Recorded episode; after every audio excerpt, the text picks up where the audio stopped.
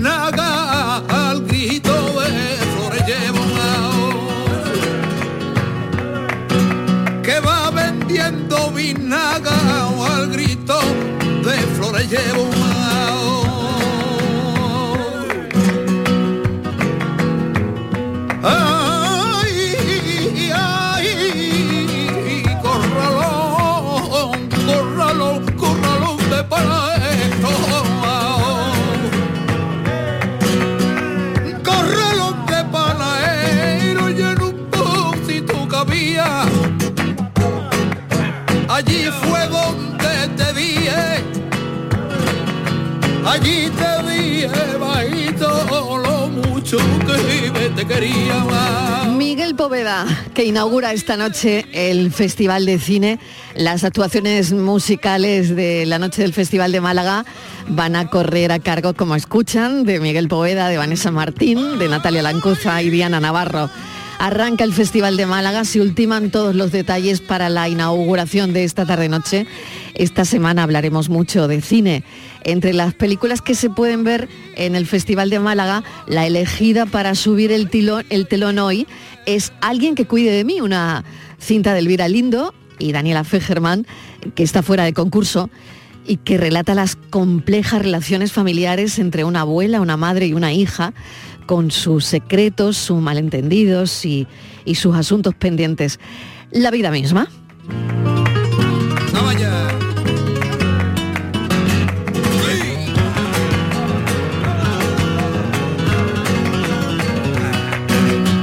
3 y 5 minutos de la tarde y vamos con nuestro primer asunto de hoy. La banca, como les decía hace un instante, se compromete a mantener las cartillas de ahorro para los mayores de 65 años. El 40% sigue utilizando una libreta de ahorro para comprobar, lo hace mi madre, lo hacía mi abuela, lo hacía mi abuelo, para comprobar periódicamente el estado de gastos e ingresos del hogar. Son esas cartillas tradicionales del banco, las populares libretitas de ahorro, que cada vez está más en desuso y muchas personas mayores temían que terminaran desapareciendo. Pero se van a quedar. Y todo esto, ya saben, que lo empezó un hombre, Carlos San Juan. Está con nosotros esta tarde Carlos San Juan, bienvenido, gracias por acompañarnos.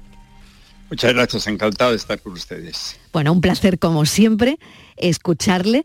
Bueno, ¿qué, siente hoy cuando, bueno, la banca ya lo ha dicho, lo ha dado por hecho y las cartillas se quedan, entre otras cosas?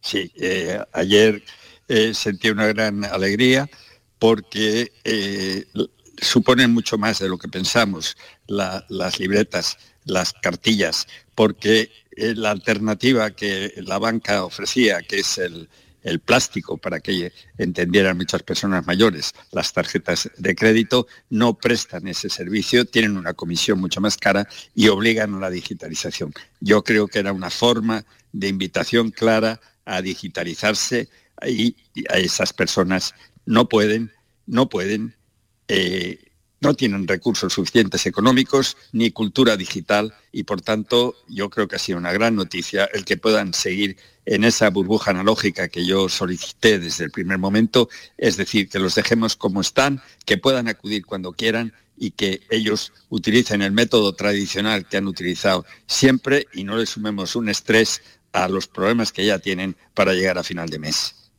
Por lo tanto, satisfecho, Carlos. Sí, muy satisfecho. Muy satisfecho porque esto realmente había rumores serios, alguna entidad con nombre y apellidos ya había anunciado que no, que no iban a seguir las cartillas y entonces yo creo que esto es un logro importante. Eh, fue una declaración unánime por parte de todos los representantes de, la banca, refrendada por la señora ministra Nadia Calviño de Economía y eh, aceptado pues por todos nosotros, por supuesto, todos los, que estábamos presentes en la reunión ayer tarde. Y evidentemente esto va complementado con un impulso fuerte que se le ha dado a la ley de la autoridad del usuario financiero, autoridad independiente, que hará que esta voluntariedad, porque por ahora no nos olvidemos que esta declaración es absolutamente voluntaria, entra dentro de los protocolos firmados hace un año, protocolos de buenas prácticas bancarias, pero que son voluntarios y autoevaluables por parte de la banca. Entonces la ley le va a dar ya una obligatoriedad, le va a dar, lo va a consolidar como algo definitivo, como ocurre con cualquier servicio público. Yo les hice ver ayer con respeto como pienso que actúo siempre. Eh, sin ninguna virulencia, pero sí se ver que tienen que entender que desde el momento en que no tenemos alternativa para cobrar nuestras eh, pensiones, tienen que considerarse un servicio público y un servicio público no puede poner un límite al acceso a los usuarios, sean, vivan donde vivan, tengan la edad que tengan y tengan la cultura digital que tengan. Señor San Juan, yo no sé si esto se va a estudiar en las facultades de comunicación, pero el cómo lo ha hecho usted la manera que ha tenido de comunicar lo que estaba pasando, la manera de sentar a los bancos, al gobierno. La pregunta es, ¿dónde está la clave? Bueno, yo la clave, eh, yo le, le parecerá a lo mejor raro, pero yo no me, no me he dado en ningún momento, me he puesto ningún mérito. Yo creo que había una indignación general, había un malestar general, había un verdadero atropello a los derechos humanos eh, de todas las personas, especialmente de los mayores, al limitarnos eh, con un cierre absoluto, el horario a través de aplicaciones, etc. Entonces llegó mi, mi petición en un momento justo, en el momento adecuado, y ustedes los medios de comunicación y eh, a través de Chainshore y ustedes, eh, a los que yo eh, hasta en el Europarlamento lo pueden ver, que les agradecí profundamente el papel que han realizado todos, todos los medios de comunicación. Yo no creo que haya ni un solo medio de comunicación que no me haya entrevistado y al cual no se lo haya manifestado, pues llegaron a, esas personas solidarias, esas casi 650.000 personas. Entonces, realmente yo creo que ha sido un, eh, un triunfo, un ejemplo de una sociedad civil que se ha movilizado de forma pacífica, eh, de forma empática, sin politizar y sin judicializar y hemos conseguido pues que eh, se haga visible eh, los mayores y las personas que ayudan a los mayores que estaban sufriendo al no tener una conciliación laboral en España, estaban sufriendo el perder de sus días de vacaciones o inclusive de, sus trabajos, hacerlos peligrar al pedir permisos continuos para poder atender a su abuelo, a su tío mayor o a su padre o a su madre. Entonces yo creo que es algo que nos debemos de alegrar todos y que todos hemos contribuido, tanto el que ha firmado como los medios de comunicación que han estado empáticos, que han superado su profesionalidad y off the record me han animado mucho. Piensen que yo estoy cercano a los 80 años y que me muevo muchas veces a base de adrenalina porque mm, tengo cansancio y no, y no es mi ámbito habitual enfrentarme eh, a, personas de mucha categoría eh, económica, social y política. Pero lo ha hecho Carlos, lo ha hecho y lo ha conseguido. Ha conseguido que los mayores eh, se queden en esa situación que muchos llamaban de burbuja analógica. Pero claro, es que esa burbuja analógica eh, para los mayores vulnerables no es que hayan llegado tarde, como usted dice, a la digitalización, sino que es muy difícil para algunos acceder a ella eh, por múltiples motivos, por recursos económicos, porque muchos no tienen o no manejan un teléfono inteligente o mm, una tablet, en fin, por todas esas circunstancias hay personas que deben seguir en esa burbuja analógica, como le llamaban. Sí, por supuesto. Yo esto eh, lo he dicho desde el primer momento. Eh, va a pasar siempre porque hay personas como ayer tarde se me decía, no, esto va a ser provisional, eh, poco a poco todo el mundo. Yo pienso que la tecnología, ustedes los jóvenes cuando lleguen a nuestra edad, la tecnología también les va a superar y por tanto han de estar preparados para que esa tecnología esté al servicio de ustedes y no ustedes al servicio de la tecnología, que es lo que estaba pasando. Era una auténtica pandemia digital, como comenté eh, el 8 de noviembre delante de todos los europarlamentarios en, Bruselas, que la verdad que empaticé con ellos, me escucharon, me han apoyado y, sigo en contacto con muchos de ellos. Inclusive, pues se ha extendido prácticamente por todo el, mundo eh, el tema de, y ya suscita el otro tipo de problemas de los mayores y esto es lo que más me alegra. Yo lo que quiero es que que encontrar eh, sucesores a esta campaña, que cuando yo me retire, que va a ser eh, muy pronto, porque yo pienso que esto ya está llegando, el, objetivo que yo buscaba eh, ya se está consiguiendo y yo creo que en breve plazo se ha conseguido, pues que esta antorcha no se apague y que sigamos los, la sociedad civil pues conseguir eh, llamar la atención del gobierno, que es muy difícil gobernar, que muchas veces eh, están ajenos a los problemas, están enzarzados en sus eh, disputas o disputas o, líos parlamentarios y, mm. y, se olvidan un poco de quienes les hemos votado. De todos los reconocimientos que ha recibido, Carlos, ¿cuál le ha llegado más? Porque tiene usted, bueno, muchos reconocimientos que le cayeron el año pasado y, parte de este año, premio a Ciudadano Europeo del Año. Pero no lo sé, de todos esos reconocimientos, probablemente a usted lo que más le llegue es ver cómo una persona mayor mete su cartilla en el, cajero. Qué bien, lo, qué bien lo ha identificado. Debe tener una bolita de cristal. Eh, sí, en efecto. Lo que más me alegra, y se lo puedo asegurar, es que acudo sistemáticamente el, día 25, que es cuando eh, se cobran habitualmente las pensiones, y veo a los mayores que le vuelvo a asegurar que no me conocen y que acuden con su cartillita, ya no lloran, hacen una colita de cuatro, cinco, seis y, enseguida les atienden, inclusive eh, salen de, dentro de la sucursal y les ayudan cuando tienen algún problema, que normalmente no lo tienen. Si les, dejemos, les respetamos sus costumbres tradicionales, no tienen. Lo máximo que hacen es alguna consulta con respecto a algún gasto imprevisto que han notado, se les explica en dos minutos y ya está. Es decir, que los mayores, pues eh, eh, somos muy, muy resignados, muy, muy pacíficos y verdaderamente tenemos también que revalorizar el orgullo de ser mayores y no resignarnos ante las injusticias que pueden ocurrir. Pero ahora en este momento el reconocimiento mayor que tengo es eh, evidentemente el ver esas personas que ni se han enterado de la campaña, que no han podido ni firmar, pero que ahora con su libretita ya no tienen esa preocupación que se sobreañadía a las grandes dificultades del día a día. ¿Cuándo cumple los 80, Carlos? Pues el mes de junio, me queda ya, me queda muy poquito para ellos. Le queda nada.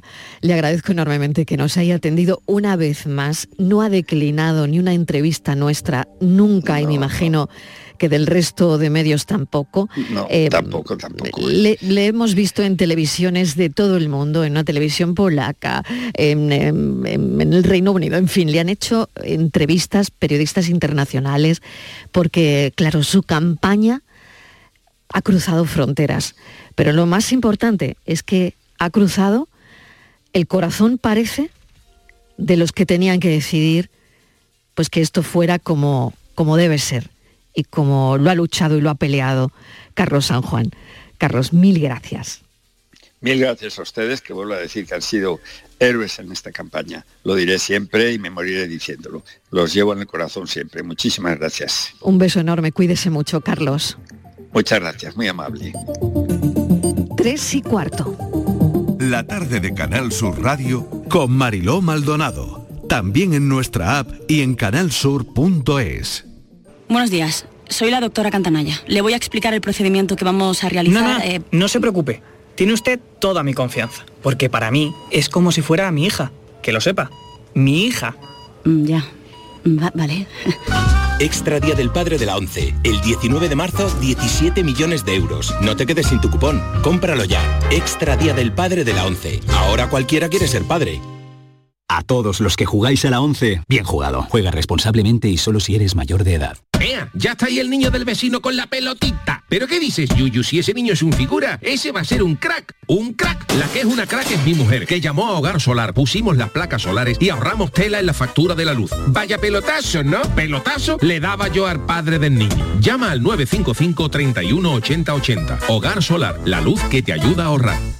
La actualidad y las novedades en salud. Las noticias sobre investigación médica, prevención, terapias y un consultorio para responder a tus dudas. Envíanos tus consultas en una nota de voz al 616-135-135. 616-135-135. Por tu salud con Enrique Jesús Moreno. De lunes a viernes desde las 6 de la tarde. Más Andalucía. Más Canal Sur Radio. Esta semana celebramos el 8 de marzo, Día Internacional de la Mujer, en una tierra llena de futuro, de mujeres con nombre propio. Cuando iba al campo de fútbol, el, el sector sur me dedicó una canción bastante... Una canción. La canción del día. La canción del día, Chochito, hazme una foto, Chochito, hazme una foto. Creo que la sociedad todavía eh, sigue teniendo esa mirada masculina. Yo les deseo a todas las mujeres que tengan la, la libertad de decidir lo que quieren hacer con su vida y que tengan las mismas oportunidades que tienen los hombres, que eso no se lo cuestionan, que nosotros sí nos lo cuestionamos y ellos no. Canal Sur Radio con el Día Internacional de la Mujer. Este próximo martes, el show del comandante Lara cumple 100 programas y te invitamos al auditorio Nissan Cartuja de Sevilla a disfrutarlo en vivo y en directo. Vendrán a divertirse con nosotros Kiko Veneno, Laura Gallego, Enrique Sánchez y Cristóbal Soria. Estarán David Gallardo, Genaro Gallardo y Yuyu. Y recordaremos de una forma muy especial a nuestro compañero Carmelo Villar. Recoge tu invitación en el propio auditorio, en la calle Albert Einstein sin número, en la isla de la Cartuja. Las localidades están numeradas. Disfruta en directo del show del comandante Lara, este próximo martes con el programa número 100. con la colaboración del auditorio Nissan Cartuja. La tarde de Canal Sur Radio con Mariló Maldonado. Y el brillo de tus ojos no se opera, no se opera. Aunque la mona se vista 3 y 20 minutos casi, la moda viral para cambiar el color de ojos que desaconsejan los oftalmólogos es de lo que vamos a hablar enseguida. Cambiar de color de ojos, de oscuros a claros o al revés, ha pasado de ser un sueño para algunos a convertirse en una realidad gracias a algunas técnicas disponibles que están haciendo en Barcelona y en Madrid. Pero esto que se ha hecho viral en redes sociales, la Sociedad Española de Oftalmología lo desaconseja por las consecuencias irreversibles que puede tener para la visión. Vamos a hablar con el jefe de servicio de oftalmología del Hospital San Juan de Dios de Bormujo, Luis Castillón. Luis, bienvenido. Gracias por acompañarnos. Bien hallado, muchas gracias por invitarme. Bueno, eh, esta moda eh, viral de, de cambiar el color de los ojos cuando esto se hacía, según tengo entendido, doctor, solamente para las personas que llevan un tiempo sin, sin ver, que son ciegas y que, bueno, de alguna forma les pueden cambiar el- digamos, lo, lo que recubre ¿no? al ojo, que es como una capa blanquecina. Sí, bueno, inicialmente es una técnica que se hacía, pero eh, solamente en es- escasísimos casos en los cuales la visión de uno de los ojos, del peor ojo, producía una alteración en la visión general, eh, que bien era o porque veían doble o porque tenían algún tipo de problema, pero grave. Entonces el recurso que se utilizaba era eh, cegar ese ojo por completo para que no viera y así no enturbiara la visión del ojo bueno, por así decirlo. Pero bueno, esto es una cosa como anecdótica, no es una cosa que se haga habitualmente. Lo que se está proponiendo ahora es como hacer un tatuaje de la córnea, como hacer una tensión de nuestro cristal natural del que tenemos por delante del cristalino y con un eh, motivo estético, que, ojo, a mí no me parece mal. Cualquiera es libre de tener la estética que uno quiera, pero tiene que tener un conocimiento de que eso le va a reducir notablemente su campo visual, que eso puede tener consecuencias en la misma aplicación de la cirugía, infecciones, lesiones de la córnea, y que sobre todo es difícilmente reversible. Podría haber una técnica para que fuera reversible, pero es dificilísimo. Así que el que se haga un tatuaje en el brazo sabe que es difícil quitárselo, el que se haga un tatuaje en la córnea eh, sabe que es prácticamente imposible.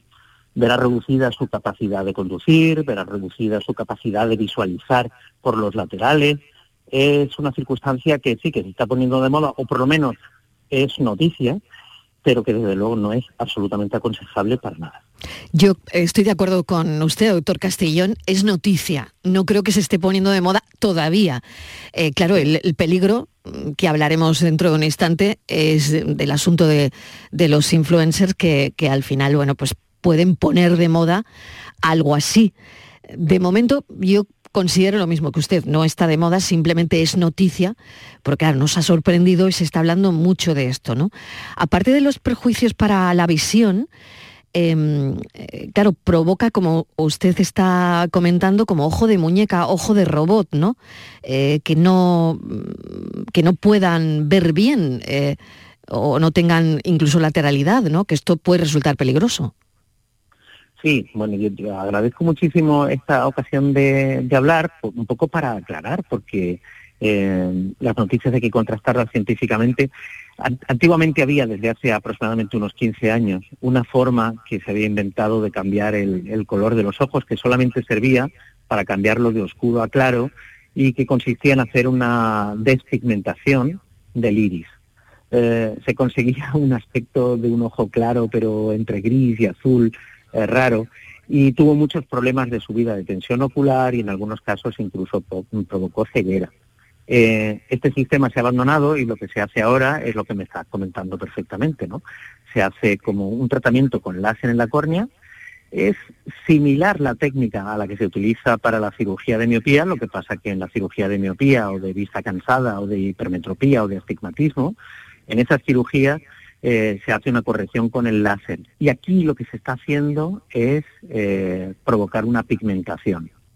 Bien, Em, esto reduce notablemente la posibilidad de ver y además, eh, si, si me preguntan a mí, estéticamente queda muy raro, porque solamente hay que hacerlo hasta manteniendo unos milímetros centrales para que se pueda ver y a través de esos milímetros centrales generalmente se suele apreciar el color real de la persona. O sea que encima no queda bien. O sea, no, no, no queda como si tuvieses los ojos claros, ¿no? No, Todo el ojo claro, queda- sino queda claro un poquito del ojo.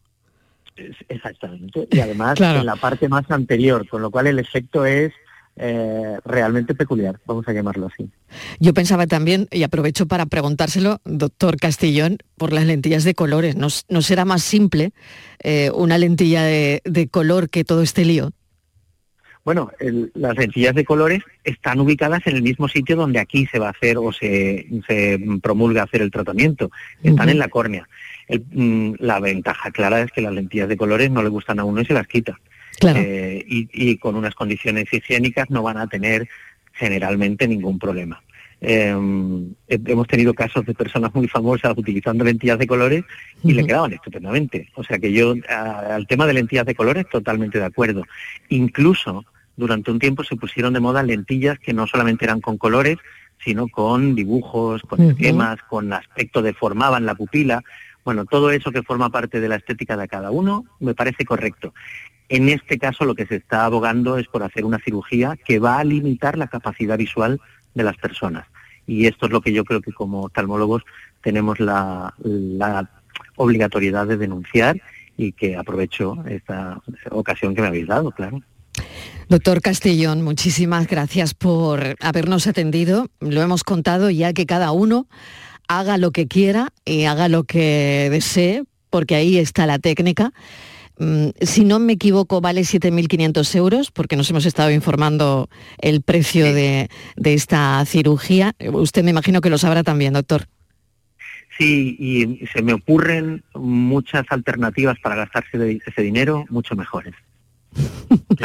Muchísimas gracias por habernos atendido. Luis Castellón, jefe de servicio de oftalmología del Hospital San Juan de Dios de Bormujo en Sevilla. Gracias, un saludo. Un abrazo, muchas gracias. Hasta ahora. Claro, y no queremos dejar solo el tema aquí, porque claro, nos hemos preguntado también, de alguna forma, aunque esto, claro, es, es muy relativo, ¿no? Y, y podemos entrar en un terreno pantanoso, pero ¿se debería regular el contenido de los influencers? Porque claro, son personas jóvenes con millones de seguidores que difunden mensajes a veces poco éticos y en algunos casos incluso peligrosos, ¿no? Sobre todo cuando mm, la mayoría de los seguidores que tienen algunos influencers son menores de edad. Francia, por ejemplo, hemos sabido que quiere regular este oficio y que busca la protección de los seguidores. Quiere regular la actividad en el país y evitar fraudes al consumidor, publicidad engañosa, malas prácticas. Eh, claro, porque al final una marca le paga a un influencer y lo dan todo, ¿no? Lo dan todo por el producto que publicitan. Y esto hay que saberlo. Bueno, vamos a hablar con nuestro experto en redes de esta historia, que es Vicente Montiel. Vicente, bienvenido. Gracias por estar con nosotros esta tarde.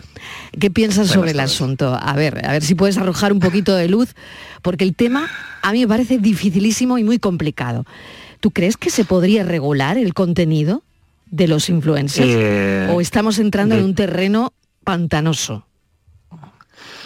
Vamos a ver, eh, es que mm, eh, vamos a ir por partes. La primera, Venga. en España existe una regulación. Es decir, eh, el 7 de julio del año pasado se eh, publicó la Ley General de Comunicación Audiovisual, que se conoció, le pone, sabes que le ponemos nombres a todas las, las leyes, y esta es la Ley de Influencers, donde se regula la actividad de los influencers o se intenta regular.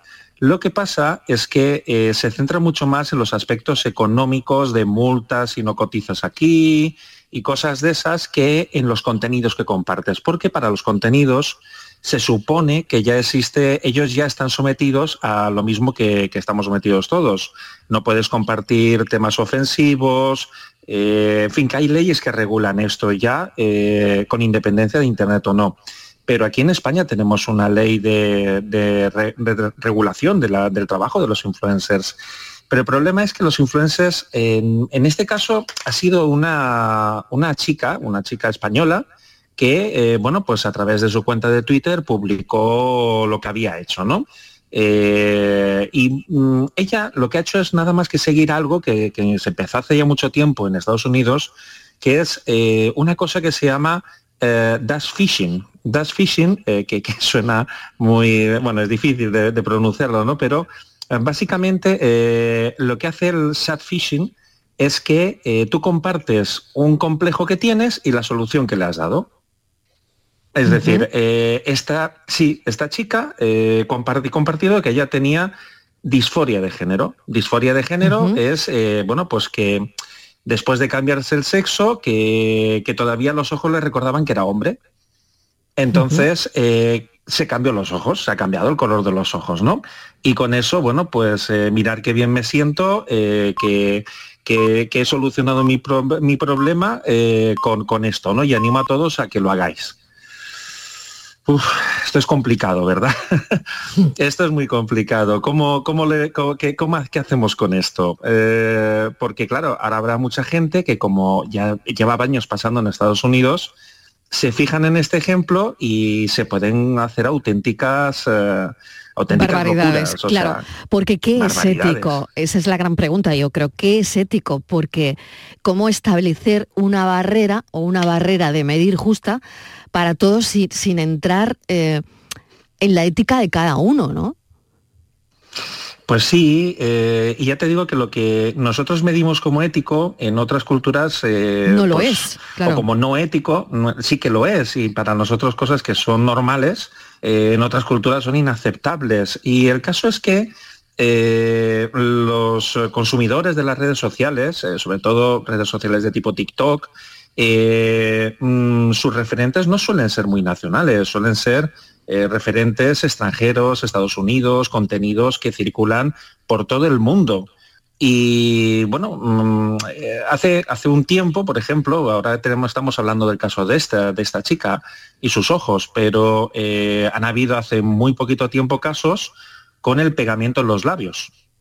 Es decir, eh, para, sí, hay una, una chica que se llama Kylie Jenner, que en su día, bueno, pues eh, se sentía mal con sus labios y no se podía pagar un tratamiento de Botox, parece ser, y eh, explicó que se podía hacer, eh, rellenar los labios sorbiendo con una pajita eh, el aire de un chupito de alcohol. Madre mía. Las Madre mía. consecuencias, sí. el- las consecuencias fueron las que fueron. Pero es que resulta que lo peor es que alguien le imitó y le dijo, no, no, yo tengo otra solución. Para lograr los labios como tú los quieres lograr, lo mejor es que te los pegues con pegamento. Y entonces, al despegarlos, eh, se te queda el efecto este. Bueno, te puedes imaginar lo que sucedió, ¿verdad? Eh, mm, eh, claro. Claro, ¿quién- pero quién- aquí, ¿quién- claro, aquí quién tiene la responsabilidad, que es a lo que yo iba, Vicente. Es que esto es, trem- esto es complicadísimo. La responsabilidad eh, la tiene una empresa, la plataforma, eh, los propios influencers, quiero decir una empresa porque a lo mejor es la que le paga al influencer para que publicite, pues yo qué sé, imagínate, pues ese pegamento a lo mejor con el que mm, está diciendo que los labios mm, se aumentan, no lo sé. Al final es que estas personas y sus opiniones influyen también en la salud mental de la gente y, y en especial de los menores, ¿no? Sí, de hecho se aprovechan de la, de la falta de salud mental más bien de, de- la gente que los ve y que se lo creen todo, porque muchos contenidos luego resultan ser fake. Es decir, contenidos que eh, tú crees que efectivamente eso es así, pero hay un truco detrás, un truco simplemente visual y la gente se cree que realmente alguien ha hecho eso. eh, y entonces lo imitan, ¿no? Mm, ¿Cómo regulamos esto? Ahora mismo no existe. Eh, no podemos ponerle puertas a este campo porque que yo comparta algo eh, casi en plan broma y además con algún montaje que pueda haberlo editado y diga que estoy poniéndome pegamento, realmente me estoy poniendo azúcar o lo que sea, eh, y la gente se crea y empiezan a imitarme, eh, ¿quién es el culpable de que me imiten? Mm, ¿Comprendes? No, no, no hay una línea clara. Yo creo que estamos enfrentándonos de nuevo a las consecuencias o los daños laterales de, la tecnología. Y, la tecnología no es mala, pero claro, al fin- al final el uso que hacemos de ella muchas veces trae este tipo de consecuencias de, fin, falta de educación, falta de control, no lo sé. Pero no se puede hacer nada con la ley en la mano para, para- para estas cosas. Vicente, pues te agradezco enormemente mm, que lo hayas comentado hoy y nos hayas ayudado con este asunto, que es cierto que no sabemos por dónde cogerlo ni cómo abordarlo. Porque claro, tenemos que regular el contenido de los influencers, pero eso no es por otro lado censurar, eh, en fin, no sé, creo que el- el asunto es mm, harto complicado. Muchísimas gracias, Vicente Montiel, por habernos echado una mano hoy viernes. Un saludo. Igualmente, hasta luego. Buen fin de semana, adiós. La tarde de Canal Sur Radio con Mariló Maldonado. También en nuestra app y en canalsur.es. Driveris, driveris, driveris. Coches de ocasión que te gustarán un montón. Lo nuestro no es cantar. Lo nuestro es vender coches de segunda mano. Bien seleccionados, perfectamente revisados, garantizados y a muy buen precio. Si buscas coche de ocasión, entra en driveris.es o acércate a tu tienda más cercana y elige entre más de mil coches de todas las marcas. Driveris. Vehículos de ocasión de verdad. Si necesitas un electrodoméstico, ¿por qué pagar de más en grandes superficies? Ven y paga de menos en Tiendas El Golpecito. Tus primeras marcas al mejor precio y una selección de productos con pequeños daños estéticos con descuento adicional y tres años de garantía. Tiendas El Golpecito. Ahorra hasta el 50% en tus electrodomésticos. 954-100-193 y tiendaselgolpecito.es. Vive la experiencia Loyola en nuestra jornada de puertas abiertas. Visita nuestros campus, descubre el grado que te gusta. Charla con profesores, alumnos y futuros compañeros. Resuelve todas tus dudas. 18 de marzo. Inscríbete en uloyola.es. Universidad Loyola. We are talent. Se acerca el tiempo de salir a la calle, de disfrutar del sol, del aire, de sonreír, de vivir la primavera. ¿Y tú podrás sonreír? Ven a The Implant y prepara tu sonrisa para la primavera. Además, este mes primera visita y prueba radiológica totalmente gratuitas. www.theimplant.com y vive la primavera. La Semana Santa de Coria del Río en El Llamador. Este viernes, desde la ermita del Cerro de San Juan, toda la riqueza de una de las Semanas Santas más singulares de Sevilla. Viernes 10 de marzo, 10 de la noche, en directo y cara al público, El Llamador en la ermita del Cerro de San Juan de Coria del Río, con la colaboración del Ayuntamiento de Coria del Río. La noche más hermosa y Pilar Muriel te dan respuestas a tus preguntas. Qué bien, se acerca el fin de semana y con muchísimas ganas de encontrarme contigo. Ya sabes, viernes y sábados, a partir de las 11 de la noche hasta las 3 de la madrugada, un encuentro en el que la ciencia, la historia, el misterio y el crecimiento personal eh, va a ser el leitmotiv de nuestros encuentros. Te espero, no me faltes. La noche más hermosa con Pilar Muriel. Más Andalucía. Más Canal Sur Radio.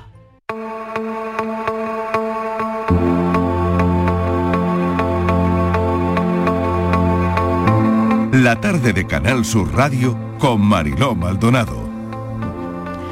Llega nuestra tertulia generacional, eh, sobre todo porque es la gente más joven la que ocupa ahora la radio y por supuesto es gente que nos abre la mirada, la visión de, de la actualidad y de todo. Ana Barranco, bienvenida. Hola Marilo, ¿qué tal? ¿Qué tal? Bien, con calorcito, Aquí, ¿eh? Bueno, yo estoy ya remangadísima hasta arriba, vaya, yo no sé cómo me va a poner jersey ya. Yo no sé si vamos a cambiar el armario este fin de luego. Pilo Martín, ¿qué tal, Pilo? Hola, ¿qué tal? Al solecito estoy yo también. Al solecito, anda, mira qué bien, Sí, eh, sí, fenomenal. sí, sí, qué bien, bien. Bueno, está muy bien eso. Y Manuel García, que está hoy con nosotros, es un nuevo participante en, en esta tertulia. Y quiero que se presente Manuel, bienvenido. Hola, muchas Eh, gracias, muchas gracias. Tenía muchas ganas de estar aquí. Bueno, yo soy Manuel García, eh, nombre de alemán, como ya veis. Y, y bueno, vengo aquí pues, pues a aportar mi granito de, anera- de arena. También soy periodista, eh, Sí. recién salido de la carrera, así que con muchas ganas de, de charlar con vosotros un rato. Claro que sí. Bueno, pues lo primero que vamos a hacer, os propongo un temita. em, lo acabamos de hablar con Vicente Montiel, con nuestro experto en redes, pero bueno, es este vídeo el que nos ha llamado mucho la atención esta semana, claro. Mirad, este es el resultado 48 horas después de mi operación de cambio de color de ojos. O sea, no hay filtro ni nada. Muy heavy. Y ahora os voy a enseñar cómo lo tenía antes, o sea, cómo era mi cara sin, sin esos ojos. Eso Bueno. soy yo, con los ojos marrones, que no me quedaban mal, pero jolín, es que con los ojos eh, así verdosos, azulados, es una pasada. Están todavía un poquito irritados.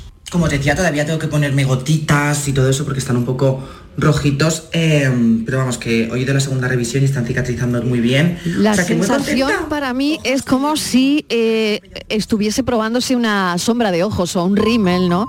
Algo tan simple como eso. Eh, Pero claro, yo hablaba con Vicente si deberíamos regular el contenido de los influencers.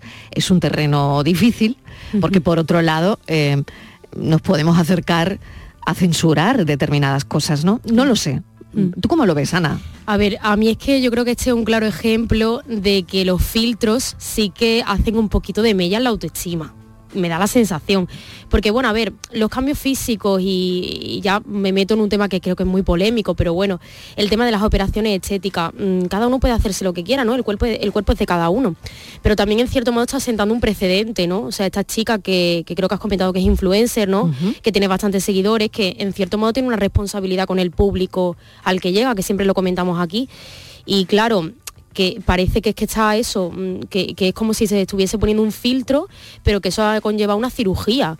Y además he leído por ahí en, en algún medio y tal, que ella ha dicho en los vídeos como para tranquilizar a su audiencia que bueno que en principio no tiene por qué dañar la visión bueno en principio O sea, yo creo que hay que mirar un poquito eso Acabamos también de ¿eh? hablar con el oftalmólogo. y, Claro. bueno, no, no es para nada recomendable. Em, Pilo, ¿cómo lo ves tú? Bueno, a ver, yo creo que no es una cosa nueva, lo que pasa que es nuevo que se vea. O sea, al final lo que ha cambiado es el acceso a que cualquiera pueda comentar cualquier barbaridad que se haga, pero antes en la tele esto pasaba, o sea, cuántas operaciones estéticas y, y cuando todavía eran mucho más inseguras que ahora, porque ahora tienen su peligrosidad, ¿no? Pero es que hubo un tiempo en el que las operaciones estéticas todavía eran con un riesgo muy alto, ¿no? Y cuántas hemos visto en televisión, por ejemplo, ¿no? Y a cuánta gente se ha tirado a la anorexia, que parece que es una cosa que empieza a tenerse más control sobre ella. O sea que esto de la influencia negativa siempre ha existido en televisión, en redes, en películas y en cualquier sitio, ¿no? Lo que pasa es que yo la veo a ella antes y después y yo creo que mm, pierde. O sea, Que estaba mejor antes. Lo- lo- claro. lo- lo- eh, claro, es que estaba antes con sus Es que esa es otra, esa es otra. Tú dices, bueno, yo te estoy viendo, lo ha dicho el oftalmólogo, ¿eh? El oftalmólogo ha dicho Claro. que no queda bien. Que no queda bien porque hay parte eh, de la córnea que se ve de otro Sí, a color. nivel físico que tampoco O que sea, quede que- que perfecto no queda bien, que no queda bien. Manu, ¿qué te que- parece a para ti? que nos escuche, para que nos escuche es como ponerse unas lentillas raras, que lo ves raro, ¿no? Una lentilla de Sí, color que se ve pe- la gente casi rara que peor porque se ve más, eh, no sé, eh, eh, raro, Esa sensación, raro. ¿no? De que algo pasa, ¿no? Dice, ostras, esto no es normal, ¿no? Bueno, eh, a ver, yo eh, soy partícipe de, de esa regulación entre, entre influencers. ¿Por qué? Porque eh, a día de hoy ya los jóvenes sobre todo consumen TikTok, Twitch, eh, la tele la ven mucho menos, entonces hoy en día el nivel de influencia que reciben los jóvenes, que muchas veces no tienen la capacidad de, ver que eso quizás no está bien, eh, al final se crean muchos complejos, muchos complejos. Yo es lo que digo, eh, al final los psicólogos creo que se están haciendo, haciendo de oro en esta época, y no va mala, lo digo en serio, porque creo que a través de las redes sociales se está haciendo, se está creando muchos, muchos complejos y yo lo observo en mi día a día, en mi grupo de amigos, en gente conocida, eh, ya sean chicos, chicas, y creo que sí debería haber una cierta regulación. Pero Pilo. Manu, yo me crié, yo me crié viendo los vigilantes de la playa. Y claro. Porque él es un millennial avanzado. Claro, Él es un Bueno, millennial y no quería, y, y no quería ser ni David Hasselhoff ni Pamela Anderson, me refiero. O sea, Claro. que muchas veces cuando hablamos de los jóvenes... Hombre, yo un poquillo Pamela si Anderson igual sí. Puede ser que sí, ¿no? No Bueno, sé, claro. aquella época, O- hombre, o- Pilo. Claro, por soñar, ¿no? Por soñar tú dices, Aquel, ostras, pues aquel soñaría, bañador ¿no? rojo, ¿no? Eh, no sé, Claro. corriendo Que no por la playa. Todo en su ¿no? Sitio. Exactamente, Claro, no lo sé. perfecto, ¿no? Pero yo sí que Sí, creo que- que... Ay, perdón, Pilo, sí que tú y ahora... No, no digo que, que creo que muchas veces pensamos que los jóvenes son tontos y que tenemos que regular sobre medidas y toda esta historia. Yo creo que el 99% de los jóvenes ven esto y lo ven como un espectáculo y a nadie se le ocurre, no sé, o sea, eh, eh, igual No que lo antes en la sé, ¿eh? tele. Yo no, lo- yo no estoy Es muy convencido, claro. porque yo, yo te hablo de, de lo que yo veo en mi día a día, en mi gente, en gente cercana, y digo, ¡buah! ¿Cómo Pero- le afecta? pero Es que ¿qué da la impresión- operado, ¿Cómo- por ejemplo, cómo ¿no? tienen complejos? da la impresión de que es mucho más accesible, que yo creo que es un poco el punto, ¿no? Porque antes, por ejemplo, eh, partiendo de lo que ha dicho Pilo antes y también lo has comentado tú, Marilo, creo, eh, que bueno, que sí que se te veía en televisión, que era como las actrices de cine, pues se operan el pecho, los labios, tal, que era algo como muy típico de la prensa rosa y de la televisión. Pero yo creo que ahora, mm, que cada dos por tres estés viendo en stories en Instagram que tal chica de 19, 20 años se ha operado el pecho, pues a mí me da la sensación de que es como, es que lo tengo que hacer. ¿Sabes No sé, y que está como mucho más a la mano. Me da la ¿Sabes que se ha impresión. puesto de moda, de hecho? Hay muchas veces, ahora por lo que se ve, se ha puesto de moda que como regalo de 18 años hay niñas que piden operación de pecho a los padres. O sea, ese es su Dios. regalo de 18 años de mayoría de edad. O de nariz incluso también, Sí, ¿eh? sí, sí, sí. también se está muy de moda o, La o el ácido hialurónico en los labios. En los labios, sí, sí, sí, sí, sí. Em, Pues yo, a yo ver, estaría más por, por educar, ¿eh? Más que, o sea, me refiero, más por concienciar a la gente, ¿eh? Porque al final... no regular, tú ni tan siquiera regular, Pilo. No, sí, a ver, No. tú puedes regular ¿Sí pues, no? casas de apuestas, por ejemplo, ¿no? Puedes Mm. regular mentiras, puedes regular, pero al final lo que estamos hablando son de, de- de opciones estéticas, que ¿cómo, cómo defines tú la norma, ¿no? De lo que se puede, de lo que no se puede, de mujer Claro, ¿dónde está la ética? Es lo que le preguntaba Vicente Montiel hace un rato, ¿no? Donde- que Claro. la cada vara, de- uno la tiene vara la de medir, suya, ¿no? la vara de medir cuál, la- cuál y es. lo suyo es lo Mm. que decíais al principio, que una persona que lo ve, sea joven, sea adulta, tenga 45 años, tenga la- el suficiente pensamiento crítico y capacidad y autoestima para decir, bueno, pues eso está muy bien, me entretengo viéndolo, es un show, pero, pero no deja de salir de ahí. Yo creo que ese concepto del influencer como, como alguien real, yo creo que la mayoría de las, sobre todo la gente más joven, yo, yo, yo doy clase a gente de 16, 17 años, lo ven como, no sé, como gente de la tele antes, ¿no? Se veían, ¿no? O sea que yo creo que eso ya, al principio sí, pero ¿cuántos conocemos nosotros que, no sé, eh, eh, hay una serie muy chula en, en HBO que se llama Years and Years, donde una de las chicas más pequeñas lleva una máscara filtro. O sea, lleva como un- es como una careta de carnaval semitransparente, donde se pone un filtro y va como un perrito porque dice que ella quiere ser perro. Estas cosas salen en las noticias, la gente que se opera y que de repente quiere ser un animal, pero yo creo que de ahí a la, a la generalidad... sobre todo no lo sé, no lo sé, Pilo. Yo creo que se afecta. Ah. Yo creo que se afecta. pero tratamos al joven como muy tonto y no me, me- me resisto, me resisto. Pero no, creo que sea el punto, pero yo creo que a la hora de hablarlo, por ejemplo, a lo mejor dice, ay, mira esta, pues no se ha puesto esto y, te- y a lo mejor te ríes, ¿no? Le hace una parodia. Pero ¿y si dentro de ti tú tienes la idea de decir, bueno, yo es que siempre me he mirado en el espejo y esto no me ha gustado, o a lo mejor, ¿por qué no hacerlo? ¿No? O sea, tienes el ejemplo. Pero no es que, Yo no no es que el joven sea tonto. No es que el joven sea tonto, es que directamente tú te metes en Instagram y si sigues a 20 influencers, por ejemplo, tú empiezas a ver la historia y dices tú, "Mm, joder, me cago en todo, ¿Qué que se ha ido a yo?" Maldiva, que mm, tiene el este bien puesto, que no sé qué. Entonces, al final lo ves, lo ves tanto, lo tienes tanto en el día a día, que al final algo yo creo que trastoca tu cabeza, es lo que yo pienso.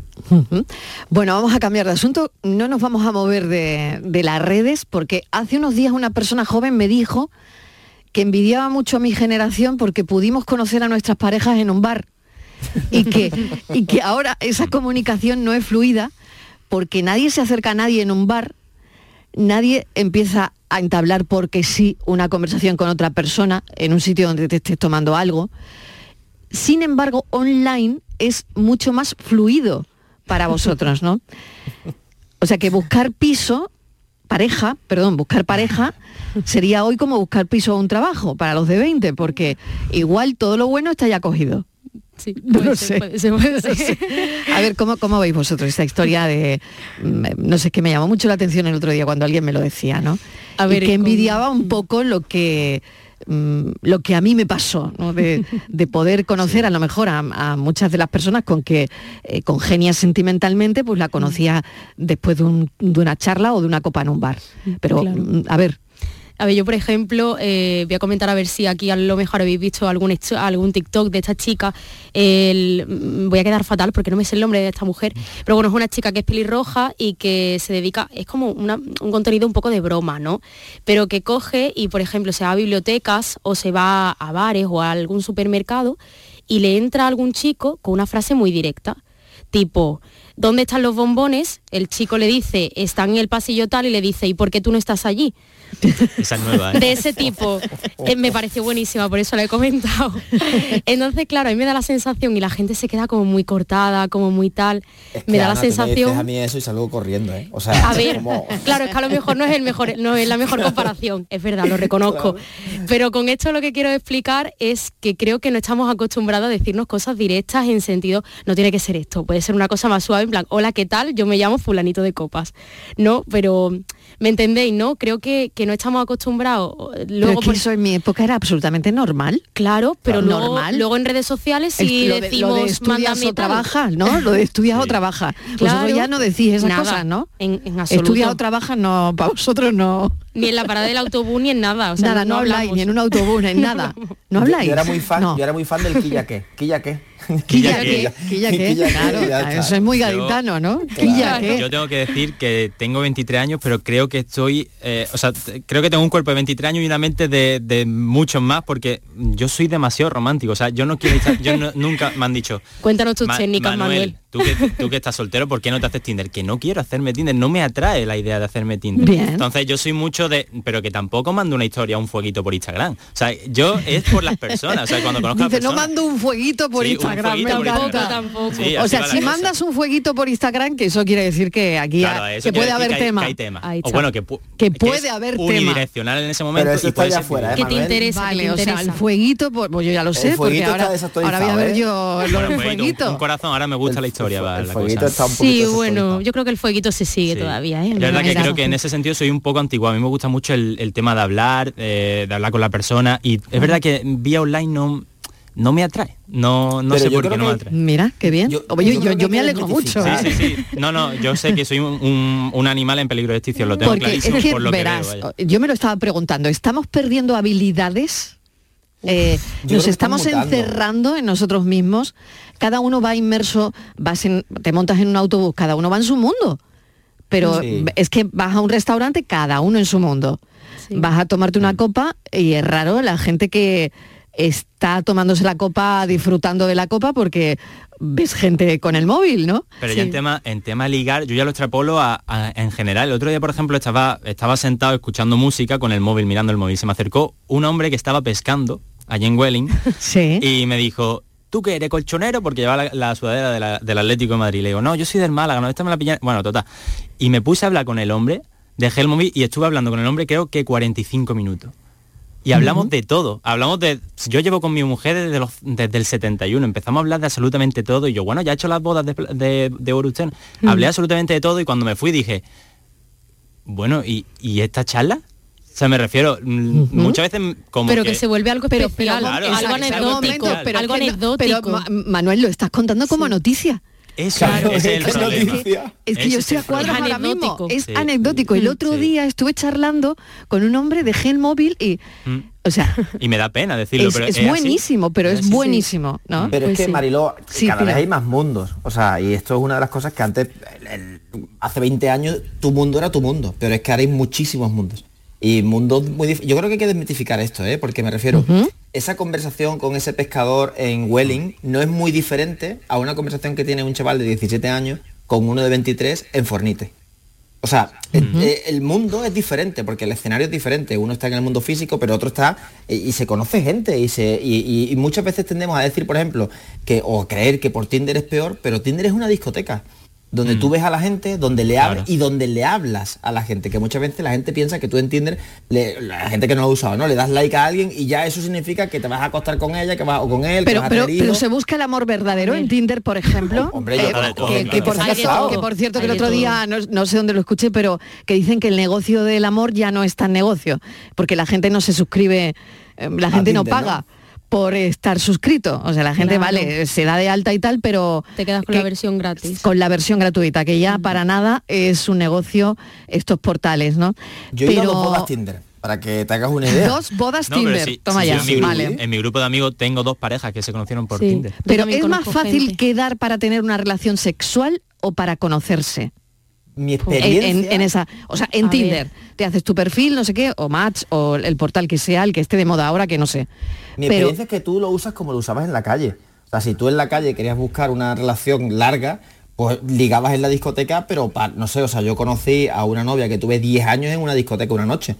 Y, y me duró la relación, pues o- todavía la quiero muchísimo, es una amiga mía maravillosa, ¿no? Pero me refiero que yo creo que depende. Y lo que sí que creo es que la gente muy joven no usa Tinder, porque todavía tiene la discoteca, que yo creo que esto también hay que desmetificarlo, que de hecho, yo, los, los compañeros, o sea, los amigos que tengo de 17, 18, 19 años, ¿no? Que daba clase hace poco, ven Tinder como una cosa de, de gente vieja, que son de 25 años para ellos, ¿no?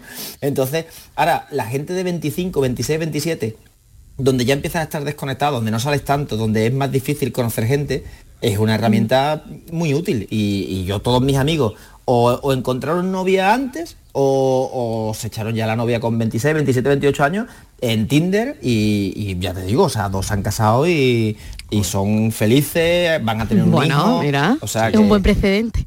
Sí, igual que hay otro que ha usado Tinder y ha conocido a, Claro, medio A mundo porque le gusta no mucho lo cuajado, que ¿no? le gusta, ya Claro, está. claro. claro. Eh, Yo voy a decir una cosa un poco pesimista, ¿vale? Pero bueno, creo yo me da la sensación de que hoy en día la gente, sí, sí, yo ya lo anticipo, me da la sensación de que hoy en día cuando quedamos con alguien por primera vez, creo que le buscamos defectos, como para que no nos guste, para que no tengamos algo serio. A mí me da esa sensación. Habrá gente que no. No o sea, me hables de ese tema. que realmente que realmente busque algo serio y busque algo duradero y, y auténtico. Pero a mí me da la sensación de que es que quedas con alguien y ya estás pensando, uy, físicamente, que esto pasaba igual por Tinder o igual antes. Pero yo creo que ahora el contexto es un poco diferente. De que decimos, bueno, es que si este no cuaja, vamos al siguiente. Vamos a lo rápido. Vamos al siguiente. Y eso sí que creo que, o sea, no te paras a conocer realmente.